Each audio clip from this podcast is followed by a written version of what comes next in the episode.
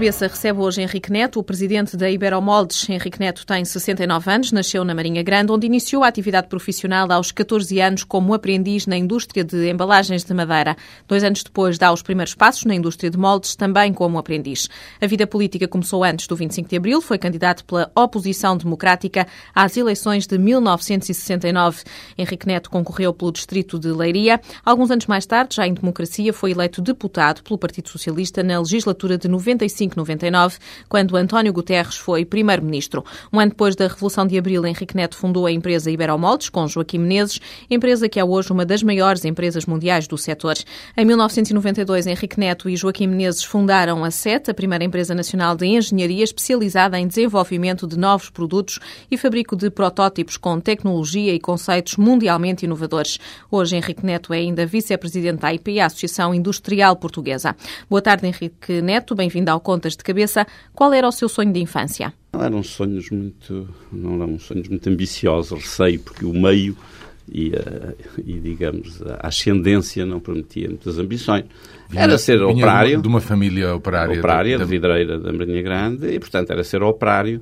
E eh, quando saía da escola, passava pela oficina, como nós dizíamos, do Sr. Aníbal Abrantes, que foi o fundador da indústria de moldes, e espreitava pelas janelas e achava que aquilo era uma eh, evolução muito grande para mim eh, relativamente à indústria do vidro. Portanto, fiquei sempre com a ambição de ir trabalhar para a indústria dos moldes. Vem de uma família operária da Marinha Grande, ligada à indústria vidreira. Como é que vê a situação desta indústria? O projeto M-Glass, que concentra as principais empresas vidreiras da região, corre o risco de morrer quando acabarem as ajudas do atual quadro comunitário de apoio. Como é que está a acompanhar esta situação? Em primeiro lugar, a indústria vidreira divide-se entre a, a, embalagem, ou seja, as garrafas, a garrafaria, para o vinho, para a cerveja e tudo isso, e esse setor está muitíssimo bem. Uh, são fortemente exportador, que era uma coisa que há uns anos era quase impensável. Um, e existe aquilo que se chama o vidro de casa, ou cristalaria, mas... ou decoração, ou como queiras chamar, que está mal. E está mal por razões conhecidas. Quando a Vidrocristal foi fundada, ou quando o Dr. Armando Lopes fez o projeto, eh, eu sempre considerei que não ia dar certo, escrevi isso na altura, como, enfim, sendo um meio pequeno, não me granjeou grandes simpatias, mas verificou-se que aquilo que eu dizia na altura uh, se veio a demonstrar como verdadeiro, nomeadamente o facto de que a comercialização de várias empresas em grupo não pode ser feita eh, e a história ensina-nos isso, dando liberdade aos empresários ou às empresas para venderem, segundo a sua vontade, através da comercialização coletiva, neste caso vidrocristal, ou autonomamente quando isso não lhes convém.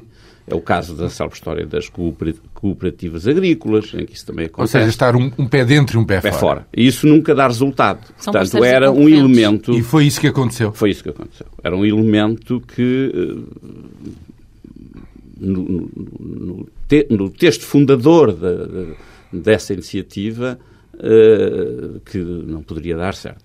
Para além disso, os problemas não eram apenas comerciais, uh, eram também tecnológicos. Uh, o setor sempre teve grandes deficiências tecnológicas e, portanto, o modelo que foi escolhido não era o mais aconselhado. O menino que espreitava pela janela a indústria fascinante dos, dos moldes fez-se depois aprendiz. Claro e um belo dia entrou mesmo nessa indústria. Um, essa indústria é uma referência uh, no mundo, uh, tem inovação, tem qualidade. Tudo isso é uma característica de, de, dos seus projetos naquilo em que se foi metendo, nomeadamente, estamos a falar em 75, como é que desde então compreendeu que estas questões eram as questões chaves para a sobrevivência de Iberomoldes? Pois, não foi apenas eu, eh, foi, digamos, todo o setor. Eh, porquê? Eh, o setor, mas, mas conte-nos um bocadinho. Certo, o setor, como é que, como é o setor, pois, mas o é, setor. É, é uma ideia muito avançada nasceu, para o tempo. Nasceu muito cedo em Portugal, quando os, no nascimento dos plásticos, isso não é normal. Isso foi uma vantagem muito forte, por iniciativa de um homem, o Sr. Nilo Branco, tinha certas características nesse sentido. Uh, depois teve a sorte, por circunstâncias interessantes, de iniciar a exportação muito cedo, no início dos anos 60, e iniciou a exportação para os Estados Unidos. E, portanto, eu, quando cheguei à indústria, como aprendiz não, mas quando feito o serviço militar, com 21, 22, 23 anos, uh, tive a oportunidade de começar a viajar para os Estados Unidos. Uh, porque era com os Estados Unidos, que era o mercado, e porque eu tinha subido, enfim, na, na, empresa, era chefe de projeto, e depois diretor comercial e, e portanto e tinha esse, esse contacto foi decisivo? E esse contacto foi decisivo com, com, com, não apenas com o exterior de Portugal nessa época mas principalmente com um país com as características dos Estados Unidos. E portanto aprendi a valorizar a diferença a competição um, o rigor, se quiser, uh, porque também a indústria de moldes é uma indústria rigorosa, é uma indústria básica no sentido, é uma indústria de mecânica fina, de que se trabalha com os micros, claro. e, portanto, uh, induz, digamos, uma atitude de algum rigor. A exportação uh, é outra das vossas apostas. Vendem ao estrangeiro 95% da produção. Tem defendido que as empresas portuguesas devem procurar novos mercados, porque não está fácil fazer subir as compras nos mercados tradicionais. Como é que procura selecionar os mercados para a Iberomoldes? Bom, uh, no campo, nós devia talvez uh, explicar um bocadinho que nós, neste momento, uh, a empresa tem três áreas de negócios. Os moldes é apenas uma delas, ainda que muito importante. A segunda área é aquilo que nós já aliás, referiram em termos de SET, uma empresa de engenharia de desenvolvimento de novos produtos para clientes, também para nós, quando temos essa oportunidade, mas principalmente para clientes.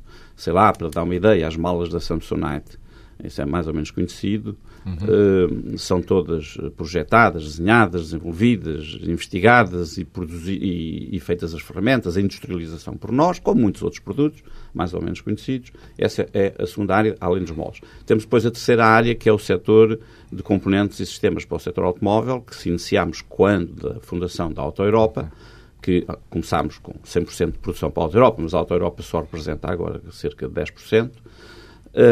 E, portanto, temos três áreas de negócio. Portanto, cada uma delas tem objetivos diferentes. Nos moldes, que no fundo é aquilo que me perguntou, à procura de novos mercados, hoje a, a indústria de moldes está sujeita a uma pressão enorme da concorrência do Oriente. Uh, e tem um fator. Também esta indústria. Também é? esta indústria. Mas esta tem dois aspectos. Por um lado, a concorrência normal, como dos outros setores, mas acontece que há muitos setores clientes da indústria de moldes portuguesa, tradicionalmente clientes, sei lá, como os brinquedos, eletrodomésticos, eletrónicos de consumo, uh, artigos de jardim, os mais variados artigos de plástico que se faziam nos Estados Unidos, que se faziam na Europa uh, e que se faziam noutros países, deslocalizaram para o Oriente. E essas indústrias desapareceram uh, do mundo ocidental. E, portanto, os nossos clientes, de alguma maneira, foram desaparecendo, não é? existe hoje uma concentração muito forte no setor automóvel. Uh, mas e, portanto, isso quer dizer que agora se tem que virar mais e mais para o Oriente? Uh, não necessariamente, mas uh, nós estamos quase, quase exclusivamente hoje no setor de moldes, no setor automóvel. Ah. e o setor automóvel ainda não deslocalizou e é aquele que, que, que reivindica ou que necessita de moldes tecnologicamente mais avançados, mais bem pagos, enfim, em termos relativos, eh, e, portanto, é nesse mercado dos países desenvolvidos e principalmente do setor automóvel que nós estamos a vender neste momento moldes. É previsível que também esse setor eh, vá cada vez mais sofrer eh, uma a concorrência, uma transformação no sentido. Nesse sentido também nós temos um escritório na China onde não temos produção, não pensamos ter, pensamos que as condições não são as melhores, pelo menos para os próximos anos, mas temos um escritório onde procuramos estar atentos e, conhecer o que os chineses estão a fazer neste campo. Uh, procuramos vender alguma coisa, já temos vendido, ainda que pouco, para coisas mais sofisticadas, mais exigentes, que eles não produzem, e procuramos também comprar para servir os nossos clientes que são mais sensíveis ao preço e como uhum. no setor automóvel se fazem vendas de grandes packages de, de, de 40 moldes, 50, 60, para fazer um tabuleiro completo ou para fazer um banco completo. Uh, nós podemos fazer como um mix dos moldes mais complexos feitos em Portugal com alguns moldes mais simples que, mais simples que adquirimos na China, usando, apesar de tudo, o projeto da nossa empresa, etc. E a tecnologia. E os outros mercados? Europa, Estados Unidos, como é que trabalham os Estados Unidos, mercados? Os Estados Unidos, como digo, quando São nós estamos voltados, é os Estados Unidos e a Europa os nossos setores principais, uhum. todavia o Brasil também. Temos, aliás, no setor automóvel, uma empresa no Brasil que produz para a indústria brasileira sistemas e componentes para o setor automóvel, nomeadamente sistemas de ventilação, porta-luvas, cinzeiros e coisas desse estilo. Uh, e procuramos, naturalmente, quer os mercados.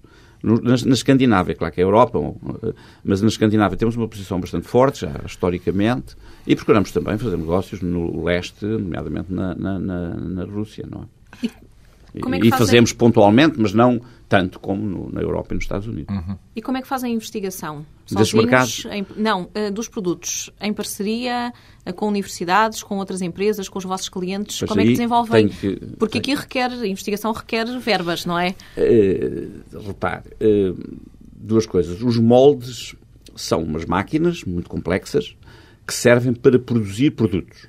Sei lá, um tabuleiro de um carro nós fazemos o desenvolvimento do tabuleiro. Desenhamos o tabuleiro para o, dentro das características que nos, é dada, que nos são dadas pelo fabricante, a Volkswagen ou a Ford. Eh, e projetamos, depois fazemos protótipos, sempre em ligação e em comunicação com, com o cliente. E depois fazemos os moldes. Não é? E, muitas vezes, depois no nosso setor de produção de, de sistemas de automóvel, podemos produzir as peças. Às vezes produzimos, outras vezes não produzimos. Eh, vendemos só os moldes. Portanto, aí o desenvolvimento é feito e pago direto ou indiretamente pelos clientes. Antigamente era diretamente, os clientes de automóvel pagavam à cabeça um certo valor para o uhum. desenvolvimento. Hoje já não o fazem, infelizmente, e esse é um dos grandes problemas do setor. Uh, pagam-no através da amortização desse investimento no produto ao longo de 4, 5, 6 anos. Uhum. Temos depois empresas que vêm ter connosco, e muitas portuguesas, felizmente, nos últimos anos, que vêm ter connosco com uma ideia e que nos pedem para nós desenvolvermos um produto. Uh, ou uma componente de um produto. Uh, sei lá, essas máquinas que, com que se paga os, nos multiva, uh, na, na, nas lojas os pagamentos com o multibanco, onde nós digitamos o código, são todas feitas por uma empresa portuguesa para a qual nós fazemos todo o desenvolvimento e até a própria produção daquilo que está visível, a parte de plástico, não eletrónica.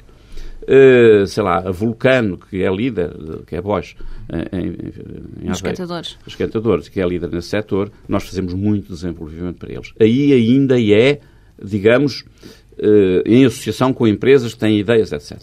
Há uma terceira área de desenvolvimento, tudo na nossa empresa 7, que são produtos que nós pensamos que poderia haver uma oportunidade de mercado e que nós desenhamos para nós próprios comercializar. Sem que ninguém o peça. Sem São que ninguém ideias, o peça. Por, ideias por exemplo, vossas. há uma coisa que é mais ou menos conhecida, que é um forno de cozinha à energia solar, que foi desenvolvido por nós, desenvolvido, projetado, prototipado, e depois fizemos o produto e temos à venda sem grande sucesso, diga-se, infelizmente. Pensamos que está avançado, excessivamente avançado às necessidades do mercado, principalmente do mercado dos países hum, africanos, África do Sul, etc., a América do Sul, etc., Uh, e temos também um, um, conjunto de produtos inovadores, que são patentes, coisas que nós patenteámos, uh, para o setor da construção civil, nomeadamente para, fazer, para, para poupar betão e peso nas estruturas de betão, etc. etc. Portanto, isto é uma terceira área de inovação que nós fazemos para nós próprios. Uhum. Essa nós temos que financiar, uhum. nós próprios.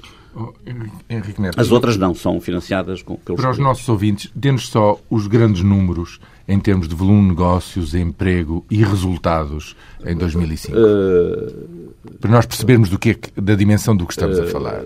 Exatamente. Pronto, temos que, tenho que dizer, no total somos cerca de 850 pessoas, o volume de negócios anda na casa dos 55 milhões de euros, desses são cerca de 30 milhões uh, no componente automóvel, e não estou a incluir o Brasil na componente automóvel em Portugal, uh, 25 milhões nos moldes e na engenharia. Uhum. Os resultados da, da, do, da área do automóvel são melhores, porque é um setor mais lucrativo, uhum. mais, digamos, anda na casa dos 2 milhões, 2 milhões e meio. Uh, depende, ainda não fechamos as contas, mas entre 2 milhões e 2 milhões e meio, e na área dos moldes e da engenharia é cerca de 1 milhão. E como é que... Os resultados uh, finais... Eh, como é que as suas empresas e o setor, visto que seguramente tem uma ideia sobre todo o setor, passou e está a passar por esta fase de estagnação em que se encontra a economia portuguesa nos últimos quatro anos? Com grande dificuldade. Quer dizer, aliás, o setor... Uh, como existe em Portugal, dificilmente sobreviverá como tal. Uh, haverá empresas que sobreviverão sem nenhum problema, nomeadamente aquelas que mais diversificaram, ou que mais diversificaram, nomeadamente o setor automóvel. Sei lá, nós não somos os únicos. A Simoldes fez um percurso uh, semelhante e entrou até no setor automóvel antes de nós e, portanto, beneficiou desse facto. Uh, existem muitas outras empresas de moldes que diversificaram noutras coisas, material elétrico, uh, mobiliário, uh, embalagem. Há muitas empresas e essas, pois, naturalmente, defendem-se um pouco melhor. As empresas que produzem apenas moldes para vender no mercado externo vão ter dificuldades crescentes por causa da concorrência internacional e por facto de Portugal é o único país do mundo que tem uma grande indústria de moldes que depende exclusivamente do mercado externo. Todos os outros países têm um mercado interno e são exportadores numa percentagem minoritária da sua produção global. O que lhes permite sustentar pelo seu próprio mercado a sua próprio atividade. mercado. Por outro lado, o desenvolvimento de novos produtos, a tal inovação, que se dá nos Estados Unidos, que se dá na Alemanha, que se dá, de uma maneira geral, nessas áreas de novos produtos e novas inovações, há relações entre empresas alemãs e fabricantes alemães empresas americanas e fabricantes americanos. Uma, uma relação que, de confidencialidade, numa certa fase, de proximidade, noutra fase, que resulta da existência de uma grande indústria que está sempre a inovar em produtos, etc. E, portanto, isso protege, de alguma maneira, as indústrias, as empresas locais. Em Portugal não temos isso e, portanto, vamos ter problemas e, a esse nível. E para acabarmos este capítulo, que metas fixaram para este ano?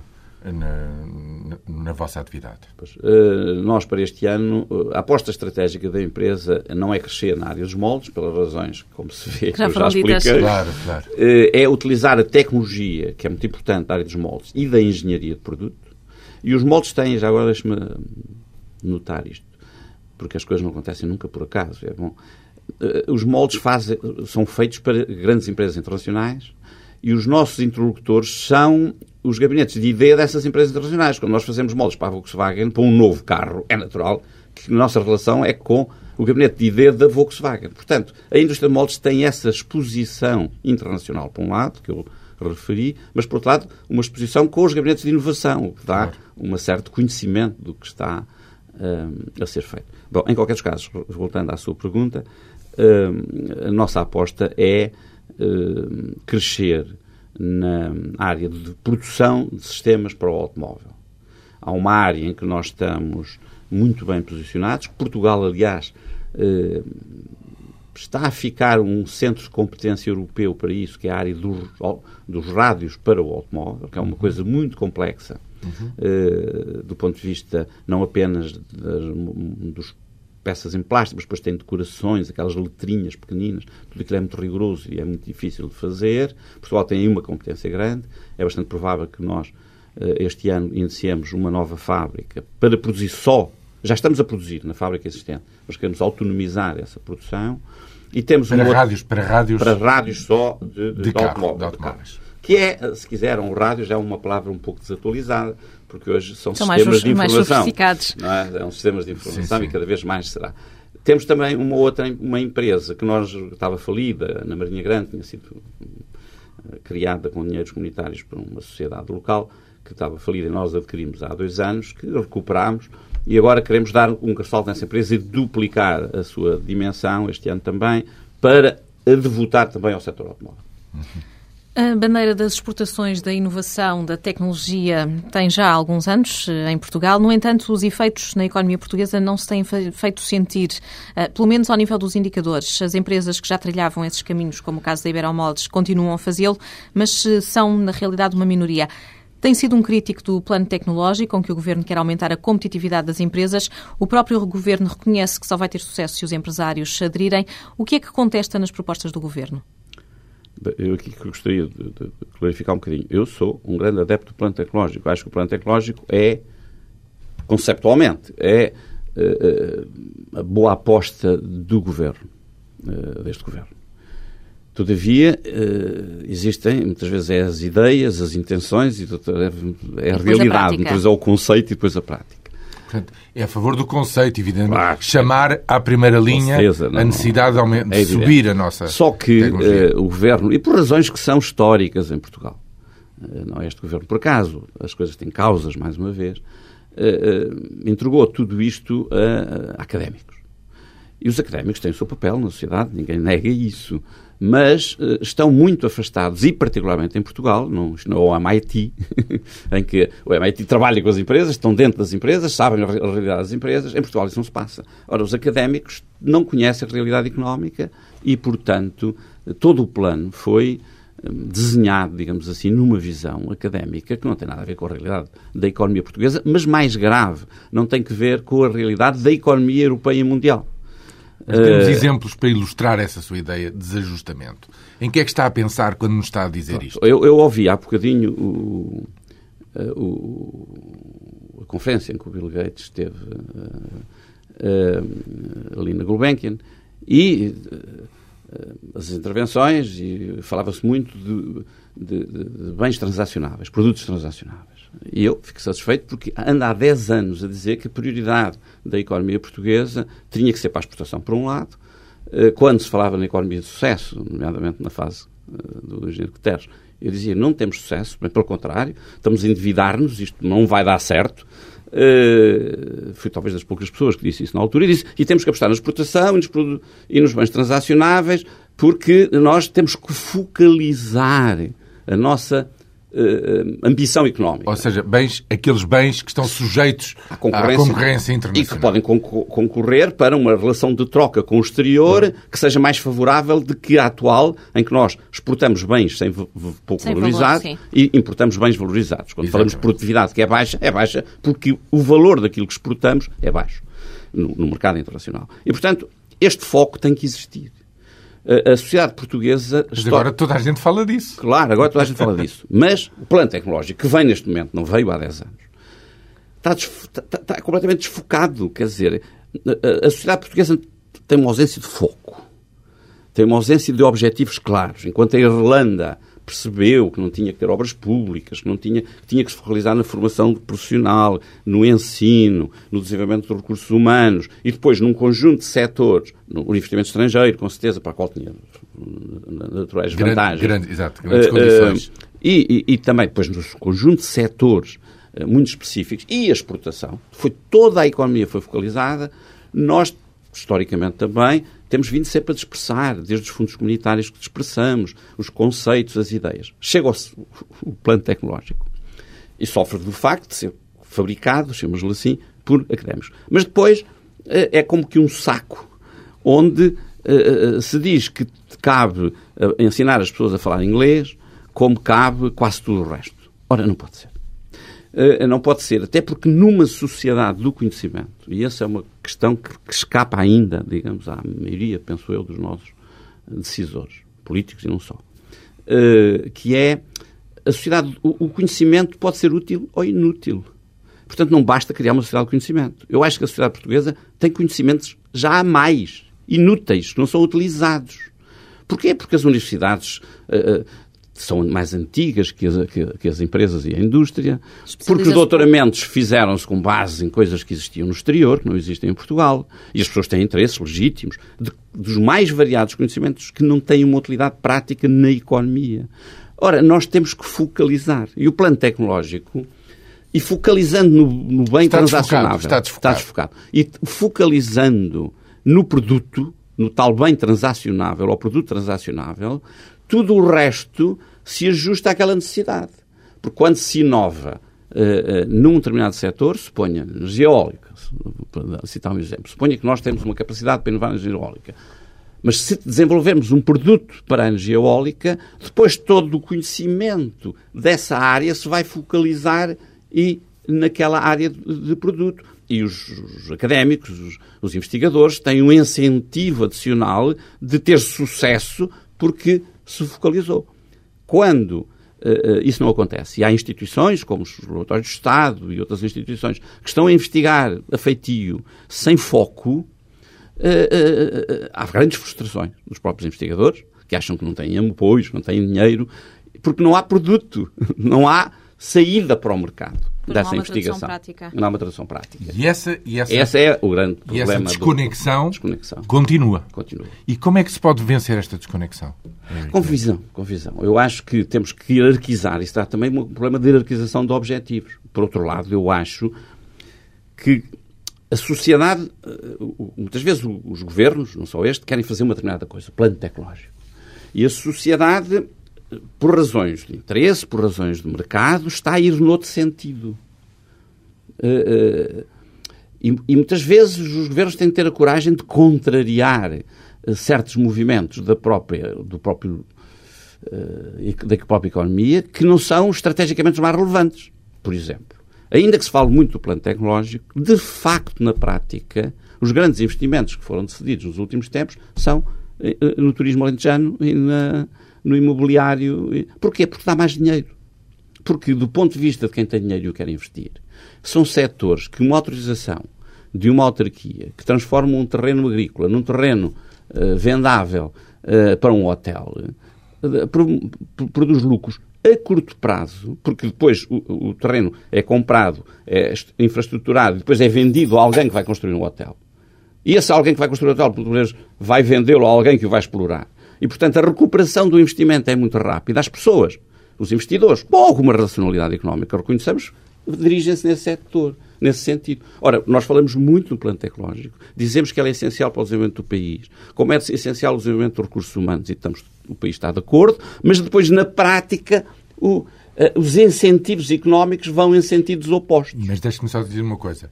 Uh, referiu o turismo, que seguramente é uma indústria... É um bem transacionável, é, é claro, é, mas que não tem alta tecnologia, não vai que ter não alta... pode... Que... Mas que, mesmo assim, está muito abaixo do potencial claro. qualitativo que o país pode oferecer. Mas, mas nós, repare, também não podemos pôr todos os ovos no mesmo cesto. Ah, seguramente. Porque, repare, um dos nossos problemas é de que, da economia portuguesa atual, é de que temos excessiva concentração em poucos setores uma concentração enorme no têxtil e na confecção, uma concentração enorme no calçado, uma concentração enorme na cerâmica.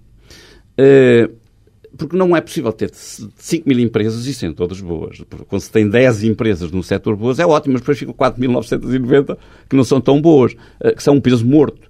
Ora, portanto, a diversidade económica é um fator do progresso, até porque quando há crises num ou noutro setor, o país não sofre tanto isso. Daí que o turismo, como disse, tem grandes qualidades, mas a aposta é excessiva. Uhum. E, nomeadamente, uma aposta mais ou menos especulativa. E nem sempre uma aposta nas áreas do turismo mais qualificadas. Até porque o turismo depende de outros fatores, do, do território, do espaço, do urbanismo geral, do, do grau de, de, limpeza, de qualidade do país, do ambiente. Uhum. E, e, temos coisas muito positivas, como é, enfim, os portugueses que são simpáticos e, e recebem bem, e isso é um fator muito positivo. Mas temos outros negativos. Claro. E, portanto, há realmente também aí que fazer alguma coisa. Outra questão eh, que se calhar é menos polémica tem a ver com os cortes na despesa pública. Parece que quase todos estão de acordo, salvo algumas vozes discordantes, por exemplo, no PCP e no Bloco de Esquerda. Acredita que este governo tem força para cortar na despesa pública de forma coerente e sustentada? Eu acho que tem que ter, porque as alternativas não são muitas, não é? Eu espero que tenha. E o que tem visto até agora, na prática governativa e nos resultados provisórios da Conta Estado, por exemplo, em 2005? Pronto, os resultados do ponto de vista financeiro parecem bem. Estou, aliás, convencido que continuarão a ser uh, razoáveis, pelo menos, não sei se ótimos, mas pelo menos razoáveis nos próximos anos. Como digo, não há muitas alternativas. Agora, se eu pudesse aconselhar alguma coisa ao Governo, porque está a ir no bom sentido Uh, e porque nós devemos gerir ou governar é, antes de mais, prever. Uh, porque todas as pessoas que estão nos governos tomam decisões. Poucos, todavia, prevêem o que é vai acontecer a dois, três, quatro ou cinco anos. E isso é que faz a diferença. E, e, e eu aconselharia este governo, se pudesse ter que aconselhar uma coisa, a evitar uh, muitos anúncios e muitas de coisas menos trabalhadas e menos sustentadas e menos pensadas ou só anunciar quando as coisas já estão montadas e prontas a ir para o terreno.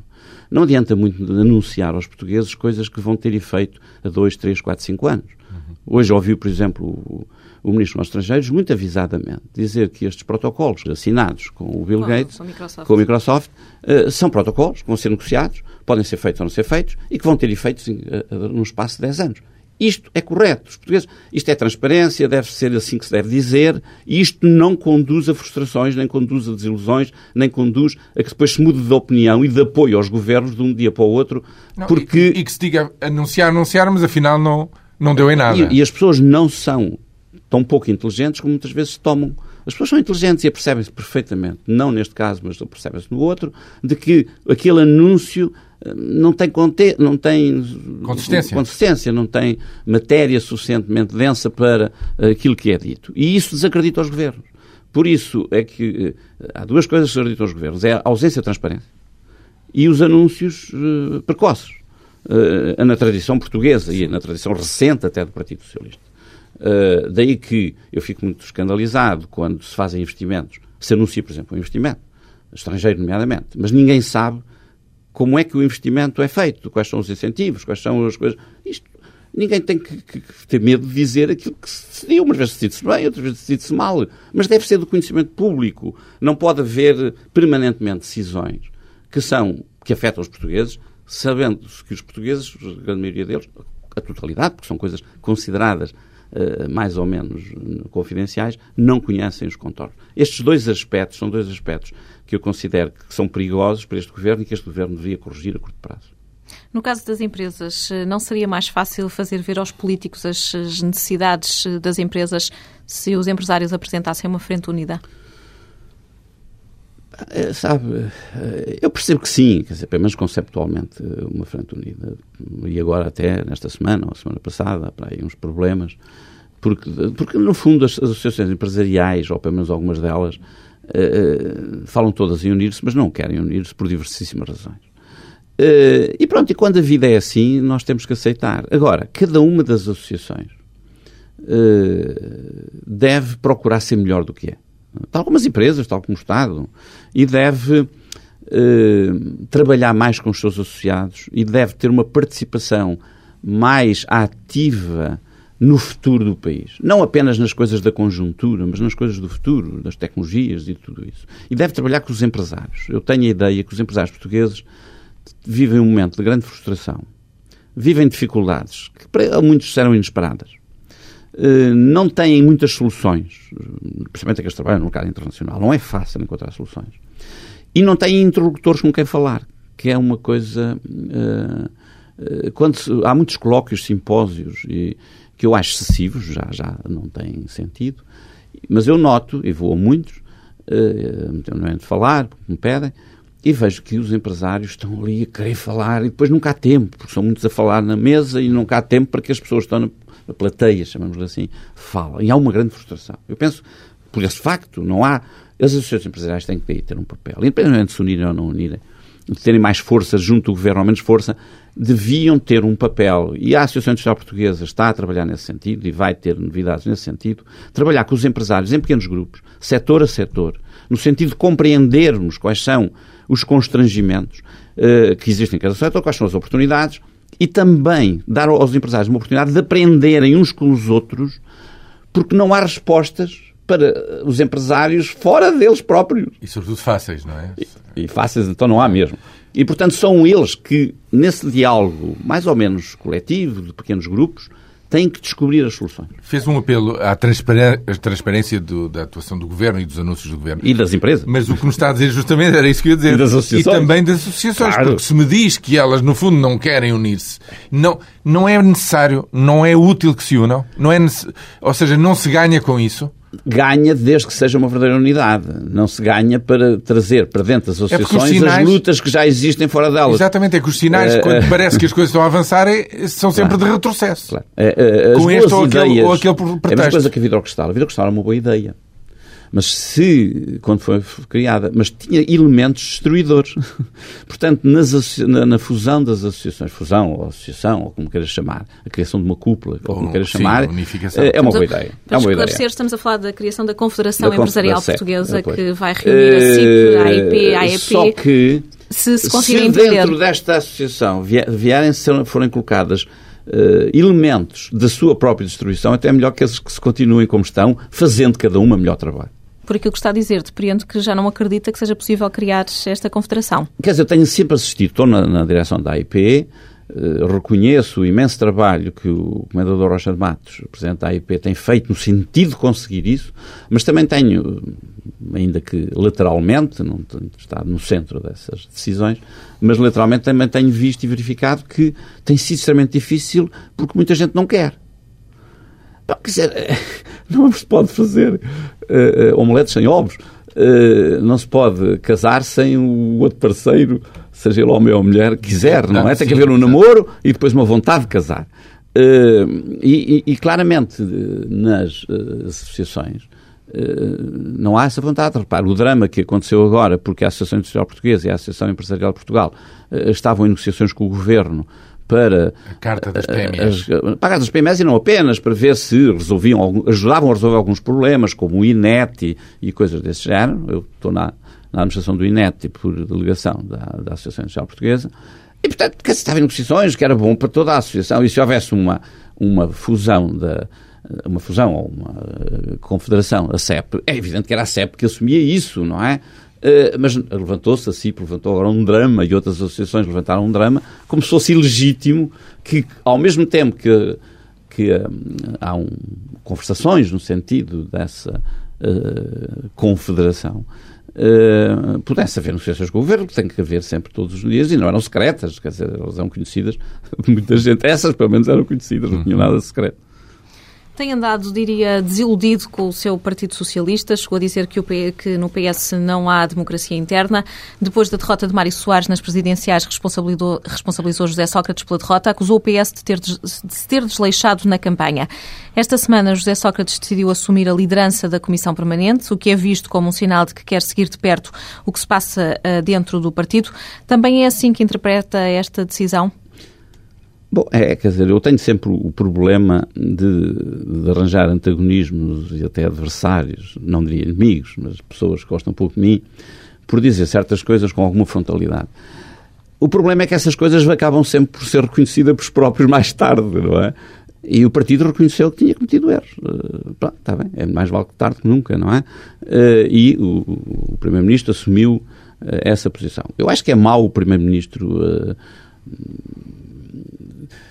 começar a assumir muitos lugares. Porquê? Porque prova que o partido está a ter dificuldades e a fechar e tem problemas internos. É? Eu preferiria que ele tivesse alguém, da sua confiança, naturalmente, e o Partido Socialista tivesse muitas pessoas com quem se pudesse escolher para poder cumprir essa função, porque isso era prova de grande abertura e de grande de capacidade de diálogo do partido com a sociedade, o que não acontece, e, portanto, pensando já no aquilo que aconteceu ao Engenheiro Guterres, que se foi isolando, isolando, isolando, e depois ficou numa situação difícil, tenho receio que isso possa acontecer ao Partido Socialista. Em qualquer dos casos, reconheceu-se, corrigiu-se, ele está-se a corrigir e isso é muito útil, eh, porque é evidente que o Partido Socialista cometeu um erro. Uh, primeiro porque achava que o engenheiro Guterres, que obviamente não tinha condições para concorrer, do meu ponto de vista, que metade do país, pelo menos, era óbvio que não podia insistir excessivamente nele. Depois uh, deixou um vazio durante muito tempo, como não era importante, as, as, as, as presidenciais? As, não, as, as autárquicas agora é importante. E depois chegou às presidenciais à última hora e depois tomou uma decisão que revela a grande coragem, o grande caráter e a grande, uh, digamos, uh, a grande juventude, podíamos dizer assim, do Dr. Mário Soares, mas que obviamente o país percebeu que era uma situação que tinha grandes riscos. Perante isso, deixar avançar, deixar no sentido da incapacidade de negociar, não podia evitá-lo, não é? Mas podia ter feito esforços para negociar a candidatura Manuel Alegre, é, são erros políticos, não é? Tão óbvios que qualquer criança uh, percebe que estão a ser cometidos.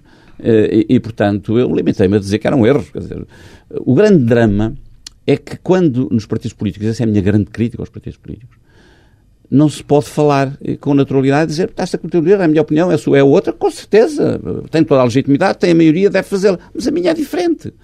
E é essa abertura. É porque há uma noção é de que essas, debate. essas críticas fragilizam o poder, é isso? Mas não é verdade.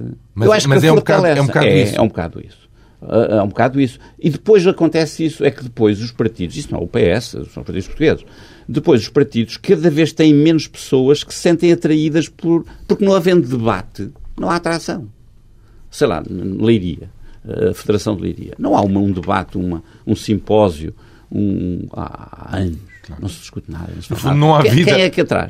Quem é que atrai um partido assim? Não atrai ninguém. Não há vida, no, gente nova. Não há vida Não é nova em idade, nova em ideias, nova em conceitos. E também nova em idade, como é evidente. Estava a dizer que não há vida partidária, há vida no partidária, fundo. Não há vida partidária. E, e, depois, por exemplo, enquanto noutros países existem depois instituições que pensam os problemas a prazo os thinking tanks nos Estados Unidos ou noutras instituições. Quando chega ao poder, tem-se ideias claras sobre o que há a fazer nas contas públicas, sobre o que é que há a fazer na energia, sobre o que é que há a fazer uh, na, nos aeroportos, sobre o que há a fazer, porque se andou a estudar tudo isso fora, durante, fora, fora da, da, da, agenda, da, agenda, política. É? política. É? E quando se chega ao poder, vai-se praticar aquilo. Agora, em Portugal, não. Quando se chega ao poder, começa-se a discutir se faz aeroporto ou não faz aeroporto.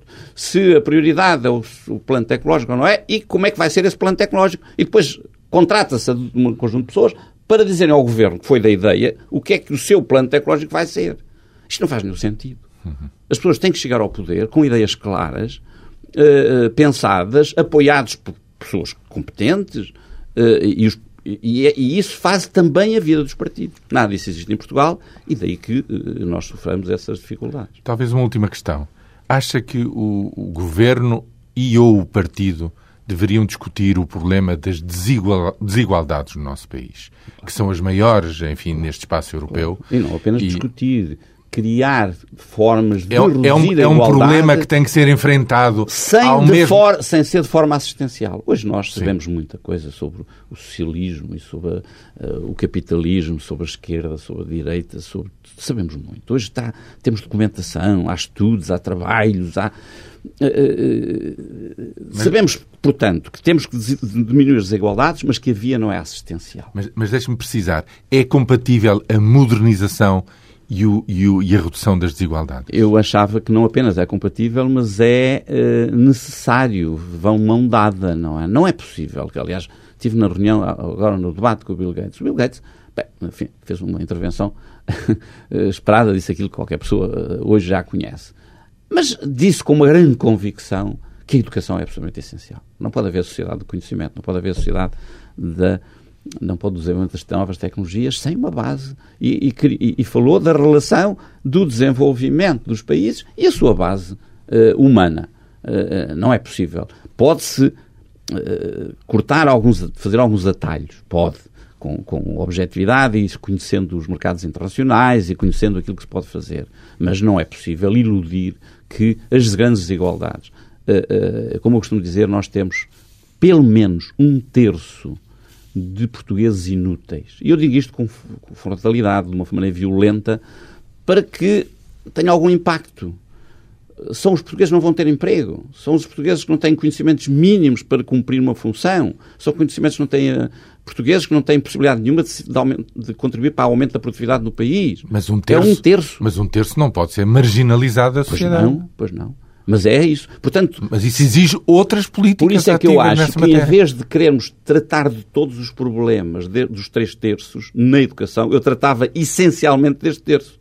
O que mais precisa. O mais precisa. Ou seja, em vez de investir no ensino superior, que tem grandes problemas de corporações e, e, até desperdícios enormes, eu apostaria nas fases do pré-escolar, aliás, digo isto há 10 anos, no pré-escolar, no primário e no secundário, eh, até com condições de, de, de, de escolares que concorressem de uma maneira muito forte com a casa em que as pessoas vivem. As pessoas vivem em barracas em condições más, deviam ter uma casa que era a escola, rica. Eu digo isto para que se perceba, rica, eh, bem atraente. Onde, atraente, onde as pessoas quisessem estar, para que a escola fosse uma ruptura com a vida desse terço dos portugueses. Agradeço-lhe ter vindo ao Contas de Cabeça. Amanhã no DN pode ler um digest de António Pérez Metel sobre a entrevista ao presidente da Iberomoldes, Henrique Neto. O Contas de Cabeça regressa de hoje a oito dias.